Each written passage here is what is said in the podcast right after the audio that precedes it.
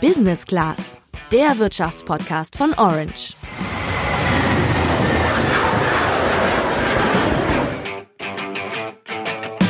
Wenn du in einer Sportart richtig gut werden willst, dann trainierst du dafür. Wenn du ein Instrument spielen möchtest, dann übst du, bis du ganze Lieder spielen kannst.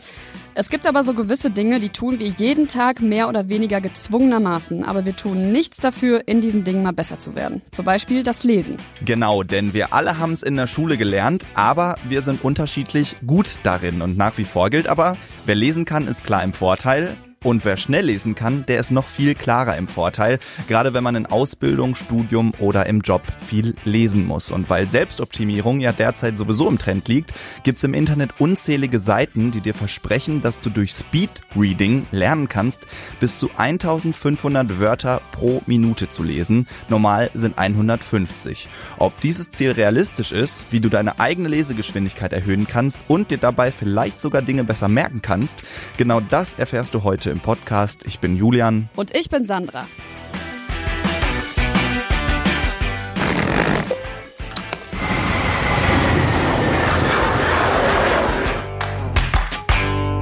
Julian, sag mal, warst du eines dieser Kinder, die sich nächtelang durch dicke Bücher gewälzt haben, so klassisch Harry Potter, Herr der Ringe und so ein Zeug? Ja, also Fantasy war jetzt nie so mein Ding, ehrlich gesagt. Außer Harry Potter, das gehörte für mich schon dazu. Ähm, aber das habe ich nicht selbst gelesen, zumindest nicht die ersten Bände, sondern die wurden mir, glaube ich, von meiner Mama noch vorgelesen, abends zum Einschlafen. Ansonsten ähm, lese ich aber schon ganz gern. Also Stephen King zum Beispiel oder Haruki Murakami, äh, zwischendurch auch gerne mal ein Sachbuch oder eben profanes Zeug. Als letztes habe ich jetzt gelesen die Känguru-Chroniken zum Beispiel. Bei Sachbüchern, da bin ich auch ganz klar dabei, aber ich gebe zu meiner eigenen Schande zu, dass ich ziemlich viele Bücher zu sehr interessanten Themen auf meinem Nachttisch stehen habe, die ich schon längst gelesen haben wollte. Aber irgendwie hat mir dann doch oft die Zeit oder die Muße dafür gefehlt. Aber ob freiwillig oder nicht, in Schule, Ausbildung und Studium und auch im Job, da müssen wir lesen und wenn man das dann schnell kann, dann ist das schon eine praktische Sache. Ich habe neulich mal bei Google Speed Reading eingegeben und dann findet man jede Menge Artikel über Menschen, die angeblich in der Lage sind, ein Harry Potter Band in einer Stunde durchzulesen. Also ich glaube, bei mir hat das ungefähr einen Monat gedauert. Aber gut, außerdem findet man den ein oder anderen Online-Kurs, der einem verschiedene Schnelllesetechniken nahelegen will. Das sind Techniken, von denen wir in der Schule oder im Studium bestimmt alle schon mal gehört haben. Zum Beispiel Skimming und Scanning. Das sind so zwei klassische Lesetechniken, die wir zum Beispiel bei bei Fachliteratur anwenden können. Beim Skimming überfliegt man einen Text sozusagen und versucht zentrale Konzepte oder Merkmale des Textes herauszufiltern und dabei orientiert man sich dann an Zwischenüberschriften oder an Schlüsselwörtern. Und so kann man zumindest einen Überblick über den Text bekommen. Bei Scanning geht es dann um die Suche nach bestimmten Informationen. Also das Auge scannt Wort für Wort und man stoppt automatisch, wenn man ein Signalwort entdeckt. Sicherlich sind das zwei Methoden, mit denen man Texte schnell erfassen kann. Mit Speedreading hat das aber nur indirekt zu tun, denn beim Speedreading geht es nicht ums Überfliegen von Texten, sondern um das genaue Lesen ganzer Texte in sehr hoher Geschwindigkeit. Zu diesem Thema habe ich mich mit Professor Ralf Radach von der Universität Wuppertal unterhalten. Der forscht auf diesem Gebiet und ich habe ihn zunächst mal gefragt, für wen es sich überhaupt lohnt, schnell lesen zu können. Ja, also in erster Linie spricht es natürlich Leute an, die beruflich viel lesen Ne? Also das geht ja um Sachtexte hier vor allen Dingen. Ne? Also äh, Steuerberater, Lehrer, Rechtsanwälte, Leute, die irgendwo in der Verwaltung arbeiten, aber natürlich auch Schüler und Studenten, die, die viel lesen und lernen müssen. Ne? Hat Speedreading denn einen Einfluss auf das Leseerlebnis an sich? Weil ich stelle mir da konkret vor, dass ich zum Beispiel in meinen ersten Semestern Politikwissenschaft, wo ich dann teilweise jeden Tag 50 bis 60 Seiten Fachliteratur lesen musste, da wäre ich froh gewesen, wenn ich in der Lage gewesen wäre, schneller zu lesen. Aber wenn ich mich jetzt mit einem Roman irgendwie schön auf die Couch setze, muss ich denn dann überhaupt schneller lesen können? Also ich lese Romane, also zum Beispiel die, äh, die Bücher über Game of Thrones, ne, die ja großartig sind, äh, das lese ich immer zweimal. Also ich lese das einmal schnell, weil ich unbedingt wissen muss, wie die Handlung vorangeht. Na? Und dann lese ich das nochmal langsam, also fürs Vergnügen. Und äh, der Unterschied ist, dass beim langsames Lesen zum Vergnügen haben Sie das Phänomen der Immersion. Also das bedeutet, dass man sich mit den Charakteren identifizieren kann, dass man da eine emotionale Beziehung aufbaut und dass man im Prinzip die durch den geschriebenen Text so angerissene Handlung für sich selber ausarbeitet. Das ist ein großer Unterschied zum Film, wo die Handlung sozusagen eigentlich für einen vor einem abläuft. Wenn Sie einen geschriebenen Text lesen, einen belletristischen Text, dann sind Sie selber mit Konstrukteurin dieser Handlung. Na, das ist ein großer Unterschied. Also dieses Phänomen der Immersion und da würde man natürlich kein Speedreading empfehlen. Das heißt, das Ideal ist, dass Sie als Leser oder Leserin in der Lage sind, Ihr Lesetempo auf die jeweilige Textart anzupassen. Klingt echt spannend. Ganz grundlegend muss man aber zum Thema Lesen nochmal sagen. In Deutschland gibt's immer noch rund 7,5 Millionen funktionale Analphabeten. Das sind Menschen, die zwar einzelne Sätze lesen und schreiben können, aber nicht in der Lage sind, zusammenhängende, auch kürzere Texte zu verstehen. Das hat eine Studie der Uni Hamburg im Jahr 2011 ergeben. Und da gibt's dann natürlich auch diejenigen, die sagen, man soll doch erstmal dafür ein Problembewusstsein schaffen, dass eben viele Erwachsene immer noch nicht richtig lesen können, anstatt eben zu langsames Lesen zum Problem zu machen. Analphabetismus ist aber nochmal ein ganz anderes Thema und Speedreading und alle anderen Techniken, die dazugehören, die machen natürlich nur dann Sinn, wenn man bereits flüssig lesen kann. Darüber hinaus gibt's dann aber auch in der Forschung kritische Stimmen von Leuten, die sagen, dass Speedreading eigentlich völliger Humbug ist. Professor Radach hat da aber eine ganz klare Meinung zu. Es ist ja sowieso ein Paradox. Einerseits können Sie also Speedreading quasi in jeder Volkshochschule machen. Äh, viele Universitäten bieten das an. In Deutschland gibt es also bestimmt schon über 50 Websites, es gibt Apps, also es gibt so eine richtige Speedreading-Industrie auf der einen Seite. Äh, auf der anderen Seite ist die, ist die Wissenschaft, also die Grundlagenforschung, Leseforschung, ist also ausgesprochen skeptisch. Äh, und dahinter steht äh, so diese Idee, dass wenn ich eine geistige Handlung, egal was es ist, also irgendwas, irgendwas Geistiges, äh, Mentales, wenn ich das schneller mache, dann mache ich mehr Fehler. Das stimmt in der Regel. Beim Lesen gibt es aber eine Ausnahme, weil wir eigentlich äh, oder viele von uns zu langsam lesen. Äh, das liegt wahrscheinlich daran, dass uns das Lesen in der Schule äh, anhand des lauten Lesens beigebracht worden ist. Also man liest in der ersten, zweiten, dritten Klasse laut und dann sagen die Lehrer, okay, du kannst es jetzt auch mal leise machen. Und dann werden sehr viele Kinder im Grunde genau das Gleiche, was sie bisher gemacht haben, weitermachen, nur eben lautlos. Ne, so dass also das leise Lesen ein lautloses, lautes Lesen ist. Und daher kommt wahrscheinlich diese Langsamkeit. Das ist ein bisschen wie beim Gehen. Wenn Sie also langsam spazieren, na, das ist also sozusagen das Analog zu unserem normalen äh, Lesestil. Wenn Sie ein bisschen schneller laufen, ne, dann kommen Sie auch nicht ins Trudeln oder laufen irgendwie gegen die Laterne oder sowas, äh, sondern sie können das machen. Und da hat Professor Radach schon einen ersten Tipp genannt, den wir euch mit auf den Weg geben möchten. Schaltet diesen inneren Mitleser aus. Also vielen fällt das gar nicht auf, dass sie innerlich mitlesen, wenn sie einen Text lesen. Aber wenn wir das tun, dann können wir immer nur so schnell lesen, wie wir die Wörter auch aussprechen könnten. Und das verlangsamt eben den kompletten Leseprozess.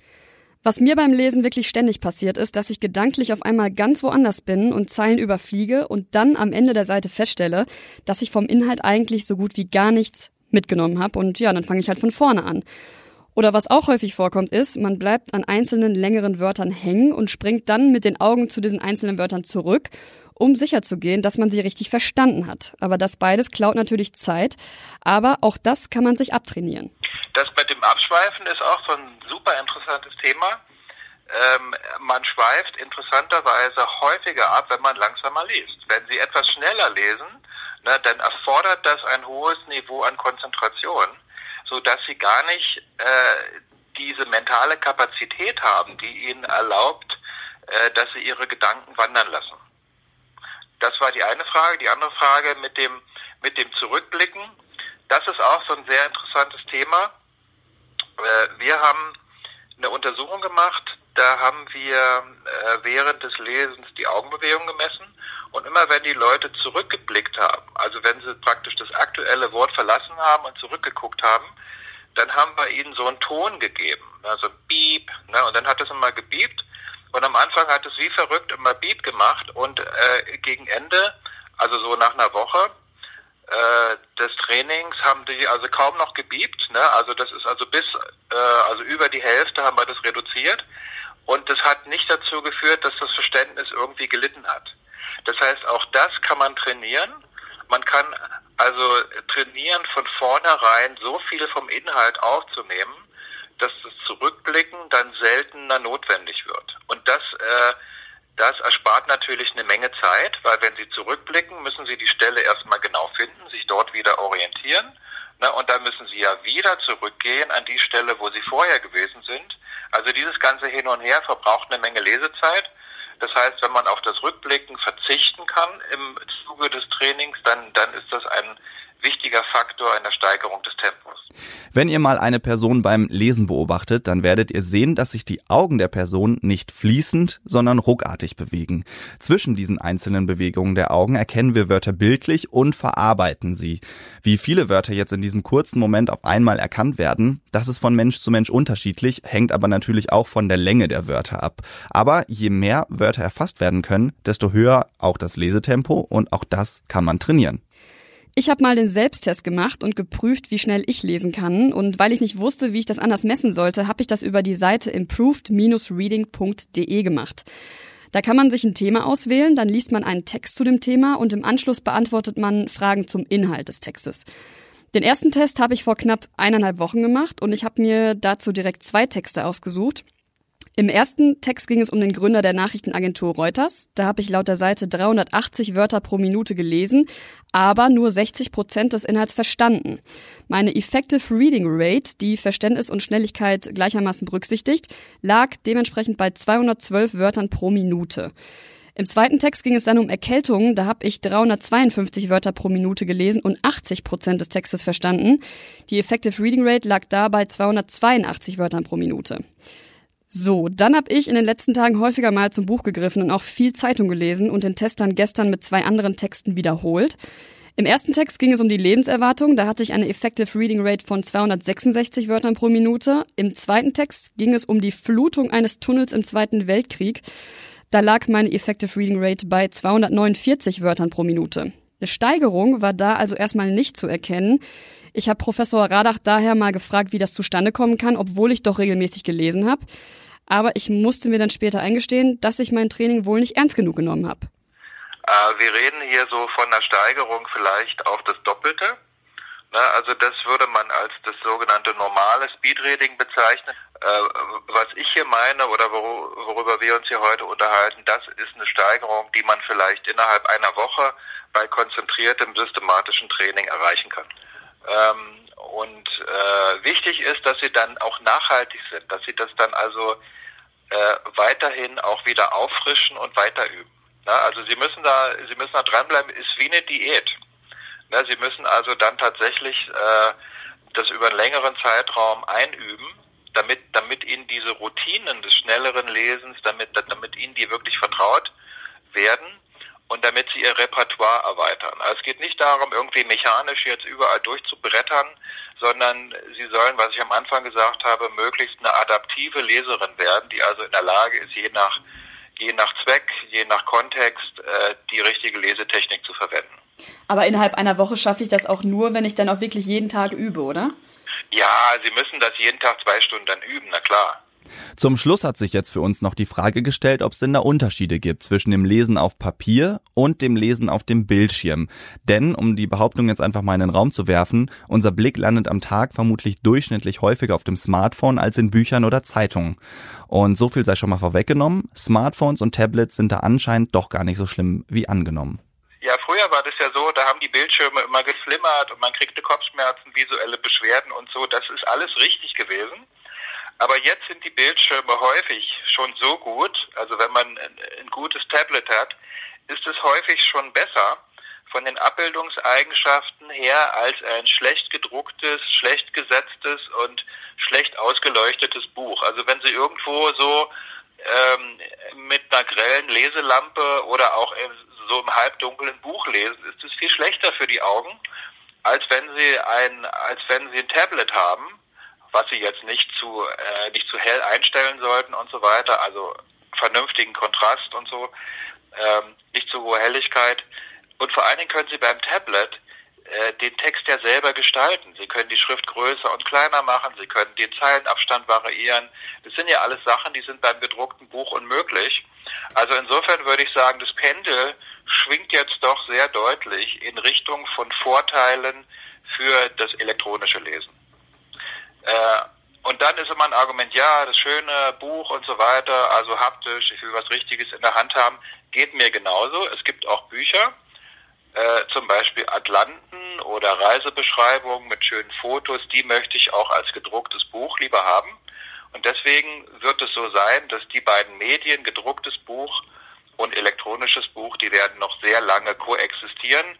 Genauso wie wir heute auch noch Schallplatten haben und so weiter äh, oder auch DVDs und so. Also das wird es lange nebeneinander geben.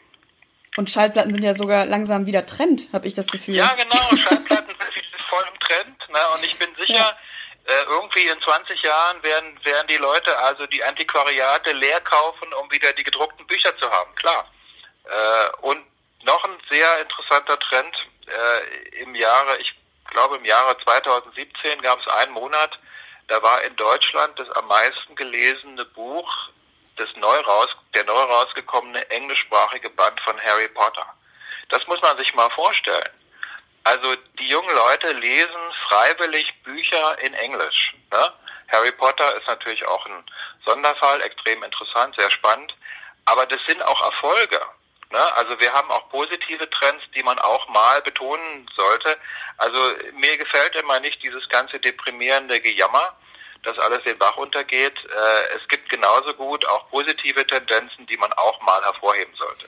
Ach, ist das nicht schön, wenn ein Forscher mal so optimistisch ist? Aber zurück zum Thema. Die besten Techniken sind also erstens, keine Rücksprünge machen, wenn man ein Wort beim ersten Mal lesen nicht verstanden hat. Zweitens, versuchen Singgruppen, also mehrere Wörter auf einmal zu erfassen. Und drittens, den inneren Mitleser ausschalten. Ich garantiere euch, das funktioniert, aber das muss man natürlich üben. Und wenn ihr euch jetzt immer noch nicht motiviert fühlt, mal wieder zu einem Buch zu greifen, keine Sorge, es gibt ja noch Podcasts, so wie uns nächste Woche wieder. Bis dann. Ciao, ciao.